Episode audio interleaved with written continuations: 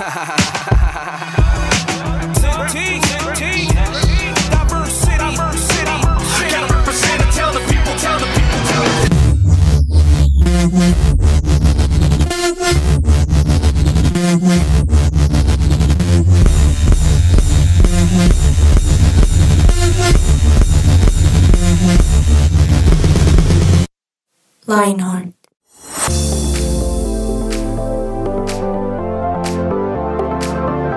Bueno, bienvenidos a todos aquí a este nuevo episodio de 180 grados con Lionheart, ¿cierto? Lionheart. Bienvenidos, bienvenidos, bienvenidos a todos los que nos están escuchando, a los que fielmente nos escuchan, eh, no sé, cada semana a través de las distintas plataformas digitales o a través de eh, su presencia radio.com. Bueno, bienvenidos. Hoy vamos a hablar de un tema bien interesante. Yo creo que dependiendo de la hora que nos estén escuchando, este tema va a ser interpretado de distintas maneras, ¿sí? pero no hablemos todavía del título. Quiero saludar a, la- a los que nos acompañan hoy aquí en mesa y tenemos entonces, bueno, a- aquí a Germancho. Germancho, Buenas, buenas. bienvenido. ¿Qué se Gracias. siente? ¿Cómo va? No sé, la verdad es mi primera oficialmente en mesa. es mi primer día. Es como, uy, qué chévere. Sí, para, para lo que, los que no nos están viendo, imagínense que aquí está distribuida esta sala de grabación. Hay una mesa grande, ¿cierto? Y, y hay un, en un rinconcito está el máster, lo que llamamos el máster. Entonces, Germán normalmente siempre está sentado en el máster, sí, allá en Sí. la esquina. Allá. Allá, sí, pero hoy no. Hoy, Hoy está no. en la mesa, en la literalmente. mesa. Hoy estoy en la mesa. Entonces, bienvenido, Germán. Gracias, gracias. no, qué chévere. Gracias por la invitación. Eh, En bien, bien. Ay, bueno, ya la escucharon por ahí. Bueno, yo quiero, por favor, que todo el mundo le dé la bienvenida a Paola Rojas después de una licencia como de dos años. No me enteras. No, yo siento que fue poquito. Sí, ¿Cierto? uno ¿O siempre no? cree que es poquito cuando ya lo estaba viviendo. Oye, pero licencia de qué? De maternidad, de. No. Cuéntanos. De mejor Licencia vida. de matrimonio. Estuve muy feliz en estos mesecitos descansando y dedicada a mi nuevo rol como esposa y también dedicada a organizar mi casa, mis horarios. Wow. Es muy Pasó a mejor vida que llaman. Sí, sí, sí. Es verdad, es verdad que la vida cambia. Para bien. ¿Sí? Sí, sí, cambia, cambia. Ah. Disfrutas más, yo creo que cada momento y cada segundo que O estás sea, con ustedes sí me lo recomiendan. Total. Sí, claro, recomendado, por favor. 100%. Claro que sí, claro que sí. Ah, bueno, está bien. está Oye, bien. oye, Pau, ¿y si nos extrañabas? Sí, los extrañaba mucho y me estaba adelantando de los episodios en mis vacaciones. ¿Ah, sí? Claro. Ay, uy, tan juiciosa. No, juiciosa Pau es-. Yo no entiendo por qué te hacían bullying si tú eres la más juiciosa de, de acá. No, es que el bullying no es porque no sea juiciosa. El bullying es porque hay una hay un desequilibrio de género para mí. Ok. Ah. Y Bueno. aparte, mis dos compañeros, Bueno, creo que ambos, cada uno era el que hacía bullying en su colegio. Ah, claro. Entonces, si, Sí, si- si, eh, eres tu amigo el que hacen bully, eh, haces bullying, pues ya sabes que es No imposible controlarlo. Y si tú eres el que es bulleado, no des papaya. No ¿Cierto, des Paola? No. No, pero es que uno no cree que da papaya, pero ¿qué hace? Sí, es verdad. ¿Qué Es que, es que bueno, para, para los que no saben, eh, habitualmente en, en este equipo grabamos con eh, Víctor Sánchez, él es el abuelo de la mesa. Sí. Y, y no sé, es como divertido porque Muchísimo. nos reímos mucho Ah, y es muchísimo. jocoso. Ah, bueno, Víctor te deja saludos, que, que quedó con las ganas de darte la bienvenida como se merece. Pero pues, Uy, no una vino hoy. amenaza. sí, yo miedo. sé. Bueno, bueno, eh, avancemos. Hoy vamos a hablar de un tema bien especial. Yo les dije al inicio del programa que depende la hora en la que estés escuchando este episodio, vas a interpretar esto de una manera distinta. Porque si estás escuchando en la mañana, lo vas a entender de una manera. Si lo estás escuchando en el mediodía, de otra manera. Si estás eh, eh, escuchando en la De noche, de otra Lo manera. Lo vas a sentir de una manera Claro, distinta. o si estás en, en la costa, en alguna costa, va a ser distinto. Pero si estás en el interior de- al- del país, entonces también lo vas a sentir distinto. Bueno, el tema de hoy se llama Soñar no cuesta nada. Wow. Soñar no cuesta nada. Hablemos un poquito de eso. Pau, ¿qué tienes que decirnos de soñar no cuesta nada? No, pues yo creo que en la adolescencia uno tiene muchos sueños, ¿no? Como y los ve muy, muy lejos. Y yo ahora que estoy al otro lado del charco, ah, mentiras, pero sí, mm, pienso que hay muchos sueños que quizás en mi, en mi adolescencia, eh, que yo estaba como planificando, no se cumplieron, como que uno a veces quiere medirlo todo en edad, ¿no? A los Claro. 25 años tengo esto, a los, no sé, 18, a los 17. Sí, sí, y es verdad. a veces cuando vas ya como madurando y te das cuenta que pasa el tiempo y algo, algo ocurre o no pasa como, como lo planeaste, Ajá. a veces uno se asusta, pero en realidad creo que Dios tiene como un, hora- un, un- un tiempo ya planificado diferente. Y, y creo que en mi caso me ha, me ha tocado como confiar en Dios y esperar el tiempo de Dios, no mi tiempo. Y, y creo que en la adolescencia uno lo quiere todo ya. Sí, es es, cierto. es verdad, pero, pero ¿qué, qué tan importante es, es soñar? O sea, ¿es necesario soñar o no es necesario soñar, Germancho? ¿Usted qué, qué piensa? Uy, pues es que es necesario tener esos sueñitos de tres horas después del colegio. Ah, o sea, usted habla del motoso. Aquí en Colombia Sí, hacemos el motoso. No, no, no, obvio que sí es importante soñar. Lo que pasa es que, eh, pues uno de adolescente está es en función de disfrutar lo que está viviendo en el momento, ¿no? Yo Sí, recuerdo total. que yo en serio, o sea, los sueñitos que yo tenía eran de llegar a mi casa. a ver, yo no hacía tareas en, en- en mi casa. Yo llegaba al colegio al día siguiente. o sea, tú botabas la maleta y Literal. al, al otro día la Al- recogías. Más o menos. Ah, ok. Sí. Bien. Opa. Sí, no, y es que, bueno, esto- por favor no hagan caso de esto que voy a, que voy a comentar. En mi, en mi salón nosotros teníamos, eh, yo recuerdo que mis compañeros, mis amigos realmente, nosotros nos turnábamos de quién hacía las tareas una semana y se las rotábamos a todo el mundo. no. Entonces Wow. imagínense, Empre- emprendedores. O sea, No, era- por favor no lo copien. no lo Trabajo en equipo. De eso es- exacto. Un colectivo de tareas. Sí. Wow. Sí, Entonces, claro, pues toda la semana uno se la pasaba. Llegaba, yo llegaba del colegio y era a dormir, a dormir. O a ver televisión, porque sí me encantaba ver televisión en esa época. Y aún, aún hoy en Ok, día. ok, ok. Uy, Pero yo creo que sí es importante, a ver, como que el tema de los sueños es algo que, mm, pues que lo mueve a uno, ¿no? Claro. O sea, yo, yo no sé por qué se llama sueño si normalmente uno, uno relaciona sueño con dormir, con estar estático, quieto, ¿cierto? Yo creo que es por eso, precisamente porque cuando uno está durmiendo, uno tiene imágenes de lo que no es real o de lo que no es tan tangible, por así decirlo. Ajá. Entonces yo creo que lo- la, la asociación es esa, es como, como no es algo tangible, puede que sea real en un futuro, o puede que, no sé, hoy en día los neurocientíficos dirían, no, es que es, es el relato del subconsciente que se revela mientras uno descansa. Pero pues en últimas es como lo que yo podría imaginar. Ok. Sí, como no tienes límite, Exacto. es ilimitado todo lo que puedes imaginar o soñar. ¿sí? Y por ahí, de- por eso el soñar no cuesta nada. Sí, Totalmente. es- es- esa frase es como, no sé, es como, eh, haga tal cosa. Y uno es como, ay, pero es que no tengo, no puedo. Ah, sí, y ahí literal. viene, el- pero es que soñar no cuesta nada. ¿Qué necesita para soñar? Nada. Dormir. Dormir, sí. Y ahí puede soñar. Sí. Así es. Y bueno, no sé si ustedes recuerdan eh, en la adolescencia algún sueño que tenían como muy arraigado a ustedes o tal vez no estaban teniendo planes ni sueños. Ah, les cuento algo en mi caso y es que mi sueño era estar con mis amigos, o sea, yo no tenía mucho mucha visión en mi adolescencia, entonces todo el tiempo quería parchar con mis amigos y había un plan y mi sueño, o sea, como que mi plan era el siguiente fin de semana, ¿sí? Como estar con mis amigos, Claro. salir, no sé qué. Y hubo un momento en el que mi mamá me cogió y me dijo, ¿sabes qué? Eh, el otro mes te vas para Bogotá. Y yo, ¿qué? ¿Te vas a estudiar eh, a, a Bogotá? Y yo, ¿pero por qué? O sea, ¿Dónde ¿tú- vivías? ¿Tú no vivías acá? en No, Bogotá? yo soy de Villavicencio. ¡Guau! Ah, Yo soy de llanera. Villavicencio Meta, soy Llanera. llanera. No me traje las botas, Oh. pero soy súper llanera. Con lo mío, mío, mío, con lo mío no se mete. Así, así, cantando joropo y todo. Uy, Pero- Tremendo. Sí, y eso fue como, uf, me aterrizó, fue mi pueblo a tierra porque ya me tocó ponerme en serio a, a visionarme. No Uy, sé sí. si ustedes tenían como esa misma sensación, no tenían como un plan de vida o sí, porque hay muchos adolescentes que sí lo tienen desde muy corta edad. Fíjate que tú mencionabas ahorita lo de cada ocho días estar con amigos y para mí eso era parte de mi sueño también. Porque mira que, bueno, en esa época, en esa época eh, hacíamos como, pues sí, fiestas, así en la casa de, de fulano, sutano.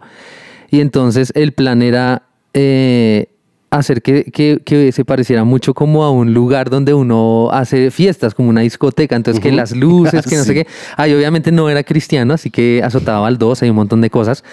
Pero entonces, Ajá. fíjese que era parte como de, de mi sueño, porque el tema del entretenimiento ¿cierto? El tema de, de la tecnología, eh, luces, música. Entonces eh, nos poníamos de acuerdo y organizábamos el lugar, poníamos las cabinas de Ah. sonido, que, que la, la- luz, los espejos Sí. esos de el balón ese de espejos. El- la esfera, la esfera. La esfera. Sí, sí, sí, Entonces, sí. No teníamos, entonces cogimos un balón y le quitamos el relleno, le pusimos espejitos, Uy, todo eso. Pero qué creatividad. Se llama emprendimiento.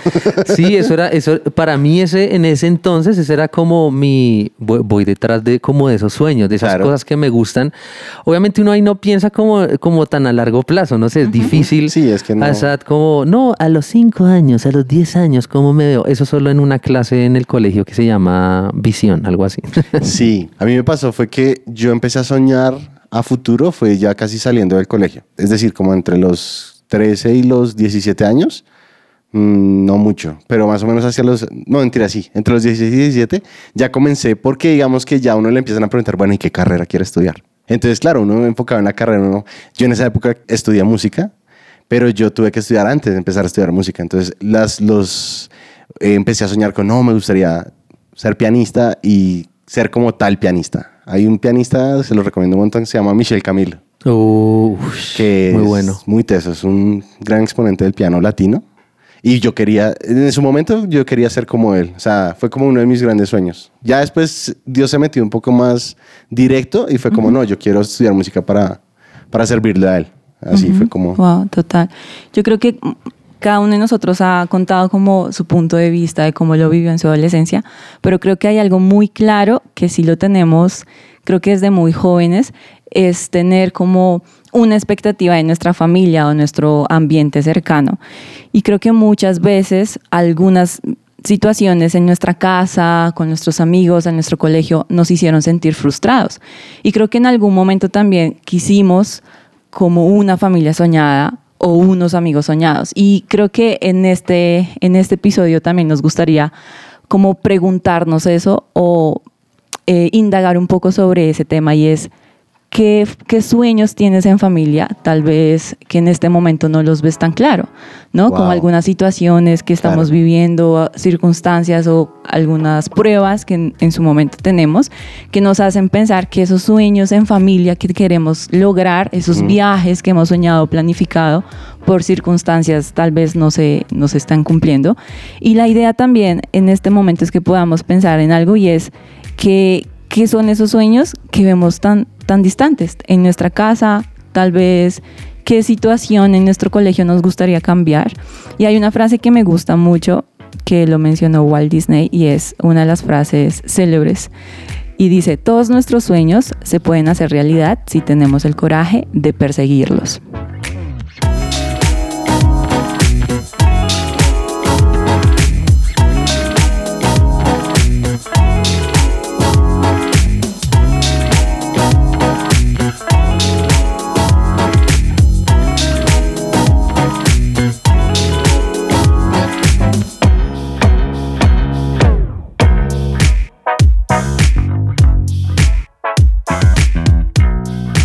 Somos su presencia radio.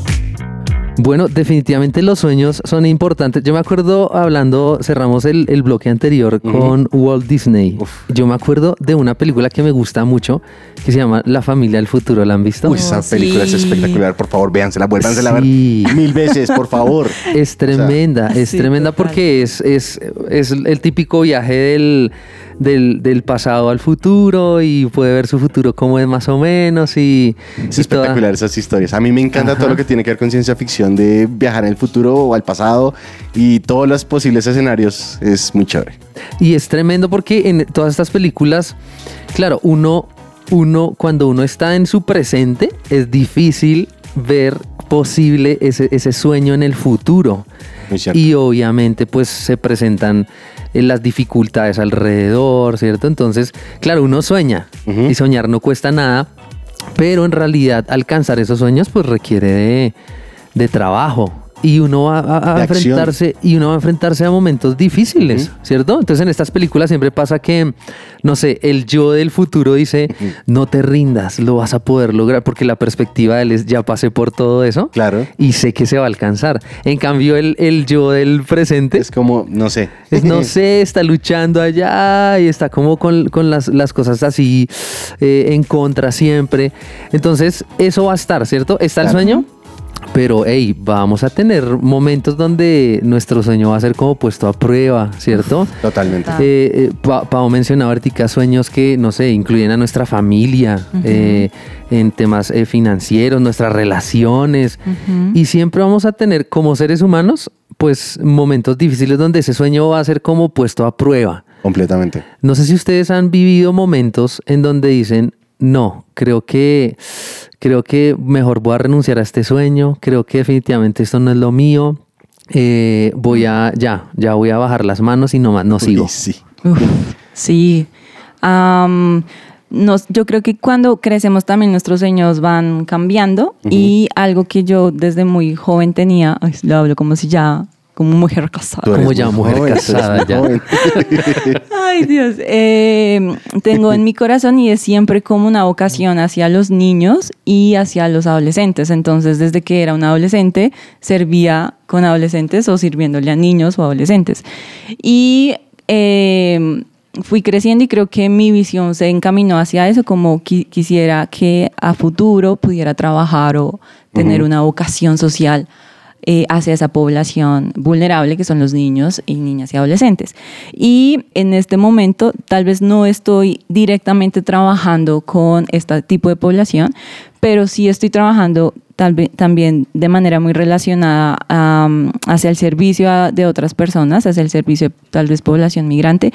Y para mí ha sido como muy retador eh, llegar en algún momento realmente servir o hacer algo que impacte a, a los niños, ¿no? No solamente en mi comunidad como en la iglesia, sirviendo en el lugar de su presencia, en su presencia Kids, que es la iglesia de niños, sino también en una esfera un poco más eh, social, ¿no? Como en- hacia la sociedad. Y creo que en este momento puedo decir, no estoy donde quiero estar, pero creo que estoy en camino, ¿sí? Y a veces eso también me, me reta mucho a dar lo mejor y en el proceso ser excelente y no, pues no, voy a ser buena hasta que llegue a donde yo quiero llegar. Wow, ¿Tú trabajas con, con una eh, ONG o algo así? Sí, con una agencia de Naciones Unidas. Wow. Sí, eh, en, una, en la Agencia para Refugiados de Naciones Unidas. Entonces trabajo con refugiados inmigrantes. Y sí tiene mucho que ver con, con ese sueño que había Claro. en ti, ¿no? Claro, sí, claro. Entonces, a veces uno se lo imagina de una manera, pero Dios tiene otras formas. Sí, eso sí me parece interesante. O sea, es como Dios cuando nos da promesas, uno asume que las va a cumplir de acuerdo a lo que yo creo. Ajá. Y yo percibo que no siempre es así. O sea, es como, yo creo que la- lo que es fijo con Dios es que Él lo va a hacer, pero dejémosle el como a Él. O sea, Claro. enfoquémonos en, en pulir nuestras herramientas. O sea, me parece chévere lo que, lo que dice Pau porque finalmente ella se, se- se preparó para eso. Pero no se imaginó cómo lo iba a cumplir. Eh, aún yo les puedo decir lo mismo estando yo aquí en la emisora, por ejemplo. O sea, Total. yo estudié música y nunca me imaginé estar acá.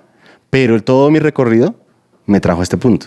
O sea, todo lo que viví, aún lo que soñé y lo que no se cumplió y lo que sí se cumplió, pues me trajo acá. Y eso me parece súper chéverísimo. Wow, wow, definitivamente así es. Y, y qué chévere esos sueños que tocan a otros, ¿no? Completamente. Que tocan no solo, claro, está siempre ese sueño personal, lo que me llena, lo que me satisface, lo que me hace sentir realizado, pero qué chévere cuando tiene que ver con también favorecer a otros, ¿cierto? Sí. Entonces, no sé, eh, qué chévere esos sueños de me gustaría que no hubiera hambre, que los niños no, total. tuvi- Uy, no aguantaran hambre en mi ciudad o en mi barrio o en la comunidad donde, donde yo me muevo, ¿cierto? Mm. Pero resulta que, claro, está el sueño y yo empiezo a trabajar por eso y llega el momento donde me doy cuenta, pero todavía hay niños con hambre, Ah, sí. todavía hay niños que Es no, cierto. que no se alimentan. Entonces, a veces eso puede traer frustración, ¿sí? Como que se sale de las manos, o sea, definitivamente eh, lograr que, que no haya niños con hambre es una tarea compleja, ¿sí? Es, es una tarea titánica Sí. y, y quién sabe si se llegue a lograr algún día, pero eso no quiere decir que no sueñes con eso, que no trabajes para que eso se cumpla. Eso es cierto. Yo estaba pensando precisamente que al ser titánica nos damos cuenta de que pues no podemos solos. Lo que implica es que necesitamos la ayuda de otros. Lo que implicaría es que el esfuerzo tendría que ser entre muchas personas. Y el soñar con impactar el mundo o, impactar eh, es un sueño que realmente todas las personas en algún punto lo tienen. Algunos, digamos que lo, lo expresan más fácilmente, otros no. Pero yo creo que uno cuando va creciendo se da cuenta de que precisamente soñar con impactar requiere más del el carácter propio. O sea, de cómo yo permito ser una persona distinta para influenciar a los que me quieren, para impactar a los que están a mi alrededor y con ellos hacer como... Eso me recuerda a una película que es, no sé si, yo creo que es la típica que uno siempre nombra, es la de cadena de favores. Ah, sí. Yo la, yo la he escuchado, pero yo soy ¿Nunca malo. Yo soy, visto? yo soy malo. Dios yo, soy, mío. yo soy un mal cineasta. Tengo que No, tú, muy tú, malo. ¿qué De pronto ahí? la he visto, pero no me acuerdo. Se la resumo así fácilmente. Resulta que un profesor de filosofía en una clase de, secundaria les dice a los niños, traigan un proyecto que les permite impactar al mundo. Y resulta que el, el protagonista es un niño.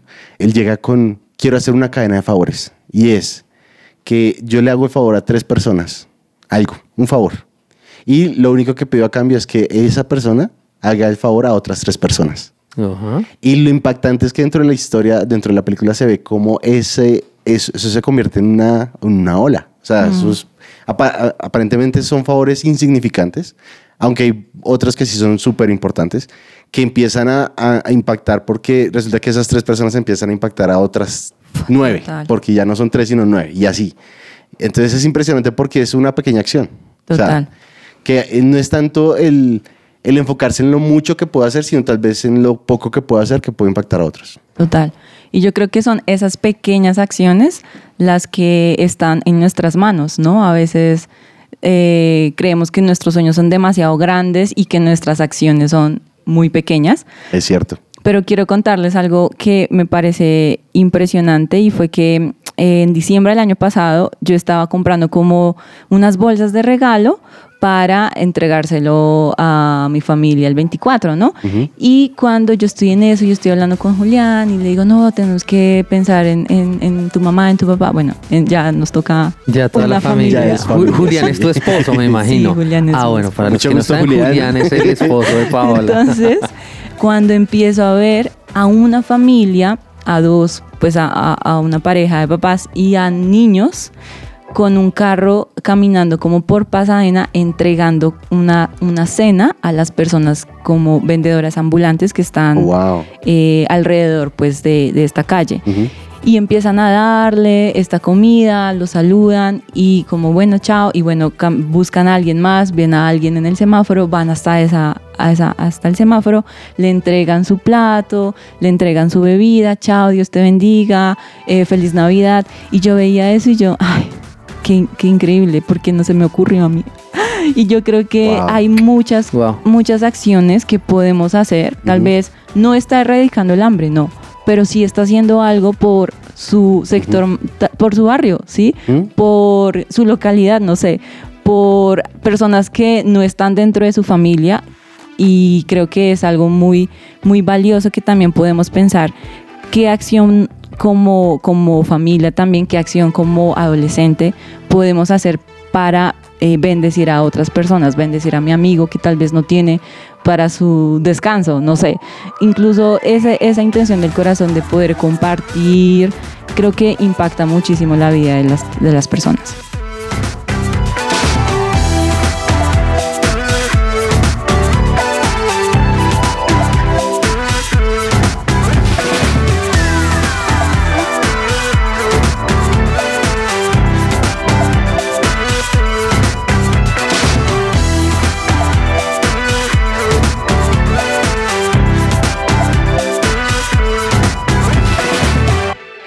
Su presencia radio te acompaña. Lo que Dios tiene Para ti.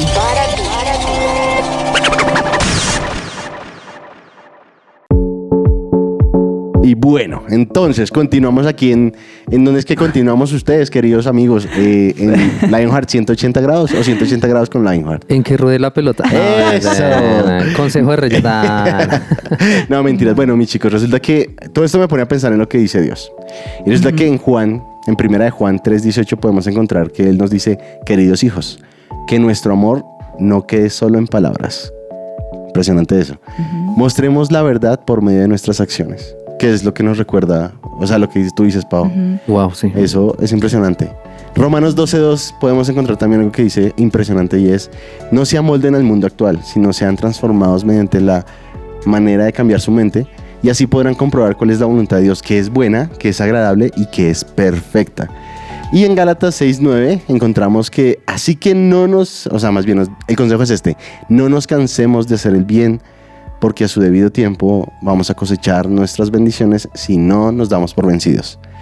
Esto me parece impresionante, porque me recuerda que finalmente, pues, siguiendo con cómo terminamos el bloque anterior, Pau decía, ay, ¿por qué no se me ocurre a mí? Y yo decía, claro, pero no importa, porque te puedes inspirar ahí. Total. Claro. Ahí es donde digo, ahí es Ah. donde podemos como comunidad, como, como cuerpo, como familia, extender eso, el amor de Dios, que también es la acción, o sea, porque de nada sirve, ay, sí, yo te amo, o yo te quiero, y, pero ¿y las acciones qué? Porque, no sé, siento que a veces las acciones son la manera más directa de expresar el amor de Dios. Mm, Total. Y, y, y lo que pasa es que uno siempre, eh, a ver, cuando le dicen ¿en qué- con qué sueña, uno sueña con, o sea, Sí, una obvio. vaina súper grande en los escenarios, viajando, la fama, dando autógrafos, o sea, tuto. esos son los sueños, ¿cierto? Que podría tener Yo le creo. un yo le creo. adolescente. Un adolescente, no, triunfando en el Camp Nou, eh, Sí, no sé, o sí, sea, total. sí, esos son sus sueños. Total. Yo quería ser el mejor productor de Colombia cuando decidí estudiar música.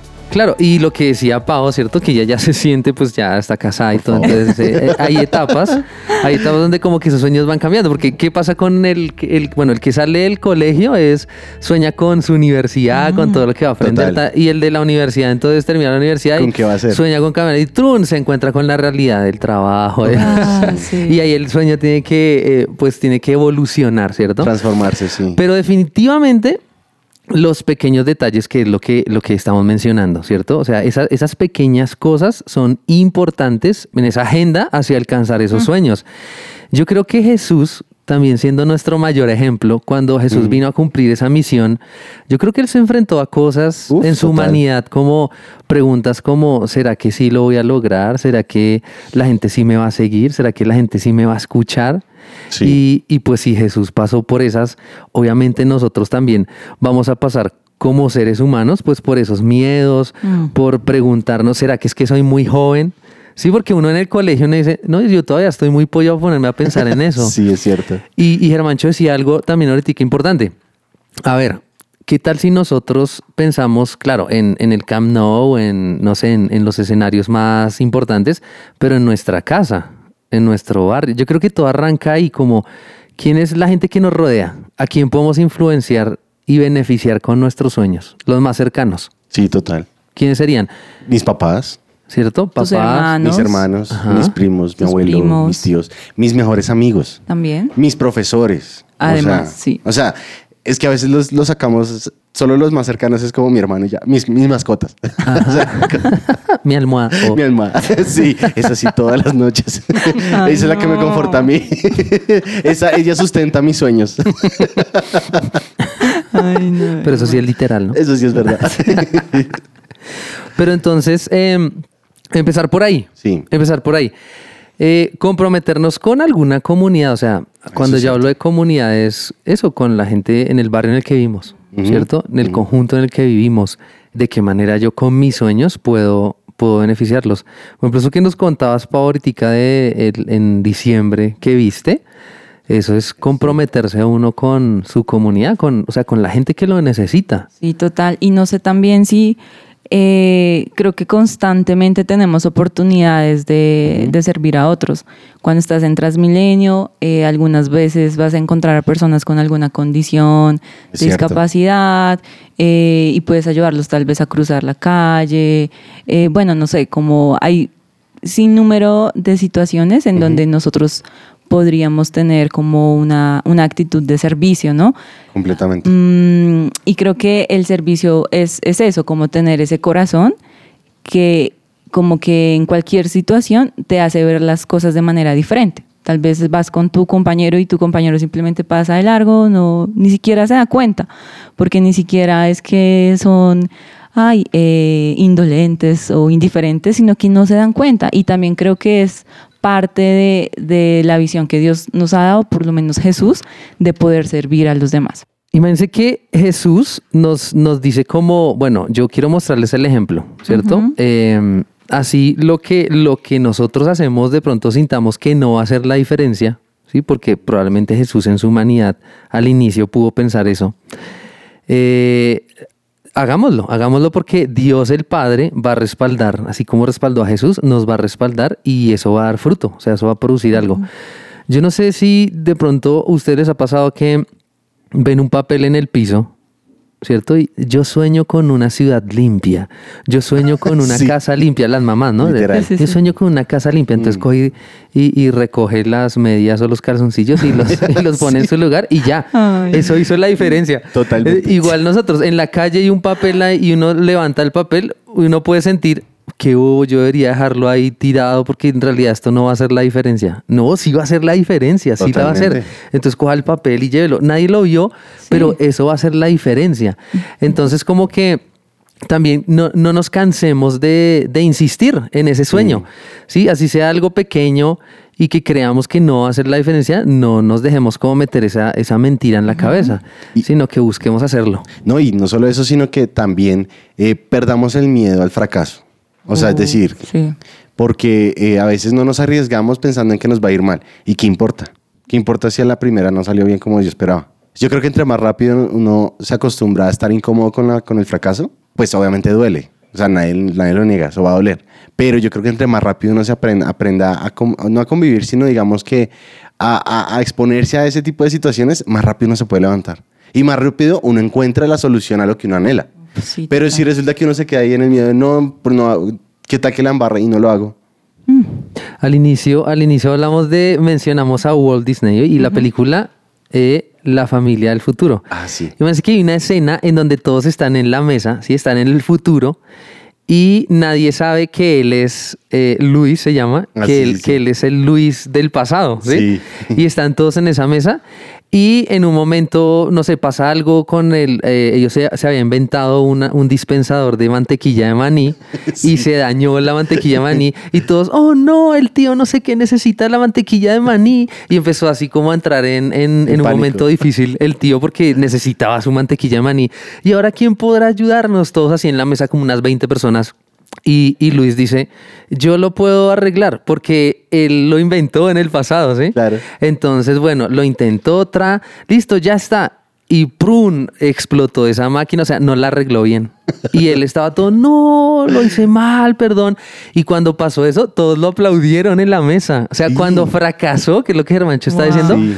todos lo aplaudieron. Total. Y él, y él, él extrañaba, pero como así sí, ¿Por sí fue un fracaso, o sea, no lo pude arreglar. Y todos le dijeron como eh, el lema de él, ¿cierto? Era camina, Camina- hacia el futuro. Uy, sí, camina hacia el futuro. Camina hacia el futuro, ¿sí? Cuando algo no sale bien, camina, hacia, el futuro. Cuando lo intentaste una vez y no salió, camina hacia el futuro. Cuando hace dos veces, tres veces, camina hacia el futuro. Entonces, esa frase es tremenda Es porque brutal, puede pasar, también nos puede pasar lo que Hermancho decía, como fracaso, pero no importa. O sea, yo camino hacia el futuro y lo intento dos, tres, cuatro, cinco, seis, siete, bueno, la- Sí, las veces que sea necesario. Y no sé si, si en su momento Jesús alguna vez, eh, estando en, no sé, voy a poner profunda, en el Getsemaní orando, pensó que su momento de sufrimiento más agudo iba a ser como eh, el, el evento que partió la humanidad en dos, ¿no? Creo que cuando uno está inmerso en una situación, no dimensiona el impacto que va a tener a otras generaciones. Wow. Y me pregunto si también Jesús sintió temor, duda en algún momento y me hace sentir como en, ese, en esa situación que quizás estar como con tanta angustia, incluso sudando sangre, es como un momento bastante difícil eh, que como ser humano él experimentó.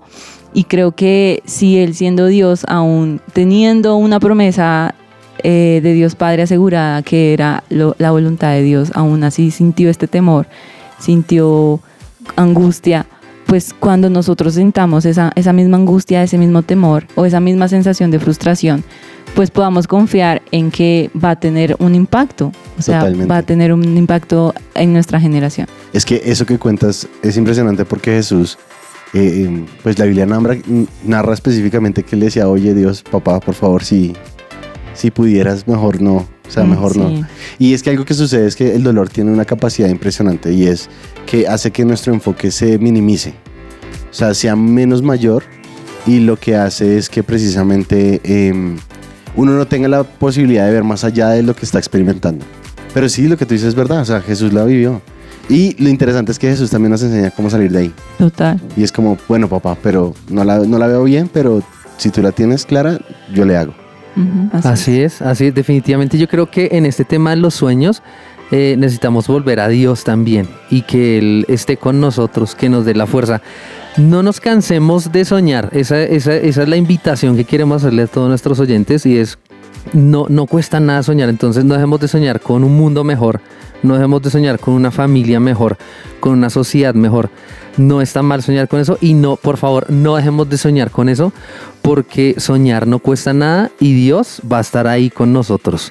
Entonces, esperamos podernos ver o podernos escuchar otra vez de nuevo en otros dos episodios con nuestros podcast oyentes aquí en 180 grados con Lionheart, también con Paola Rojas, con Germancho. Con Germancho. Y con Víctor sí. Sánchez cuando quiera Sí. otra vez volver. Oiga, abuelito, no, me, no nos abandone, aquí lo queremos. Bueno, nos vemos entonces en una próxima emisión de 180 grados con Lionheart, aquí en su presencia radio. Se les quiere. Chao.